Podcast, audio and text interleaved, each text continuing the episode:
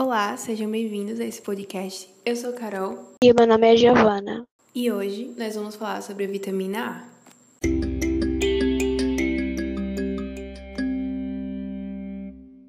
A. A vitamina A tem uma grande importância no funcionamento normal do sistema visual. Ela protege os olhos contra a degeneração macular e ajuda no crescimento e na manutenção das mucosas. A deficiência de vitamina A pode nos deixar mais vulneráveis a infecções, pele ressecada e cegueira. Conseguimos obtê-la por meio de vegetais amarelos e alaranjados, laticínios, leite integral, gema de ovo e fígado. Esses tons amarelados, alaranjados dos vegetais, como Giovanna falou, se dão justamente pelos carotenoides, que são os condutores de vitamina A, principalmente. Por isso que se guiar por essas cores é um meio de encontrar tal vitamina.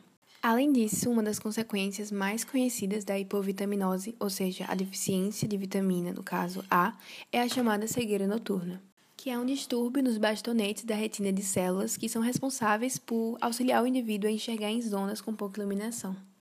No Brasil, essa falta de vitamina A nos indivíduos é considerada muito rara, pois a quantidade de casos por ano é inferior a 15 mil. Mesmo assim, ainda é motivo para a gente estar tá, é, tomando cuidado e se alertando com a quantidade de vitamina A do nosso corpo para evitar as tão indesejadas consequências. O excesso de vitamina A também é prejudicial, podendo causar pele seca, dores nos ossos e articulações, tontura, queda de cabelo, entre outros.